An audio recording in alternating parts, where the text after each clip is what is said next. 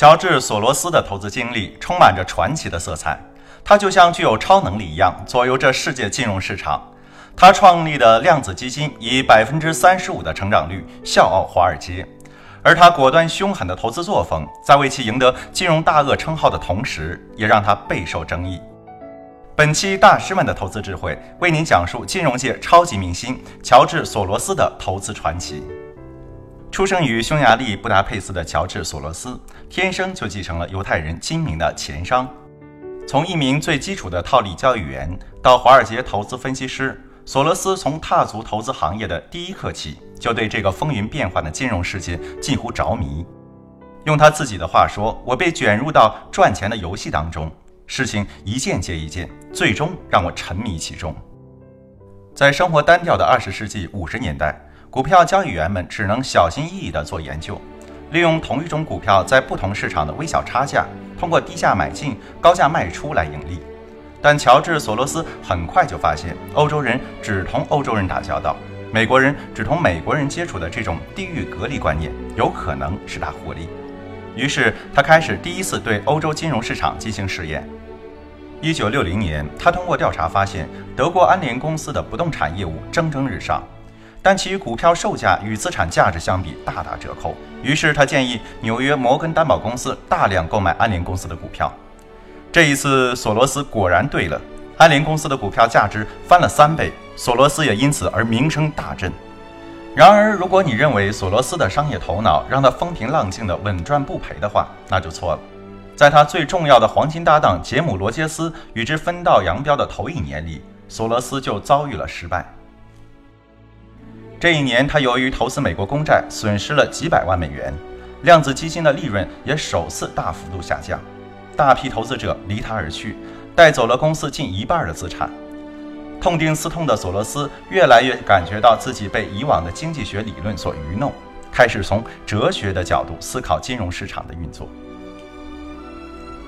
索罗斯认为，金融市场的参与者不但是不理性的，而且都是持有偏见进入市场的。而偏见正是了解金融市场动力的关键所在。当流行偏见只属于小众时，影响力上小；但不同投资者的偏见在互动中产生群体影响力，将会演变成具有主导地位的观念。这就是著名的羊群效应。鉴于上述理论，他认为将要在大企的市场中投入巨额资本，引诱投资者一并狂热买进，就可以进一步带动市场价格上扬，直到价格走向疯狂。在在市场行情即将崩溃的脆弱之时，率先带头抛售做空，在涨跌的转折处进出，赚取投机差价。形成了这套独特的投资理论之后，索罗斯便决定用实践来检验自己的判断。如他自己所言，他一直想发动一场非凡的商业奇袭，不但要赚到钱，而且还要以此来扬名四海。就在1992年夏天，他在英国找到了这样的机会。动用十亿美元操作了一次做空英镑的货币投机活动，让乔治·索罗斯在全世界的金融领域闻名遐迩，成为举世闻名的投资大师。一九九零年，英国加入欧洲货币体系的汇率机制，由于汇率被设定的过高，到一九九二年九月的时候，英国开始陷入一场严重衰退，英国公民对政府的不满也日益加剧，这是货币危机爆发的前奏。索罗斯因此决定不要坐等危机爆发，而是要主动挑起这场危机。这桩赌局的细节极其复杂，但基本框架却非常简单。在开始阶段，索罗斯采取低调甚至秘密的行动，量子基金悄悄累积信贷额度。等到量子基金持有大量的美元多头头寸和英镑空头头寸时，索罗斯开始竭尽所能的大肆张扬，他准备卖空英镑。并在接受财经报刊采访时宣布，他相信英国很快会允许英镑贬值。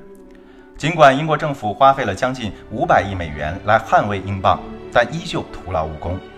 在短短的三天之后，英国退出了欧洲汇率机制，英镑开始自由浮动。索罗斯转眼之间就斩获了约十亿美元的资本收益，也被世人奉为有史以来最有名气的投机商之一。显然，索罗斯成了这场袭击英镑行动中最大的赢家。他的照片被刊登在各大杂志之上，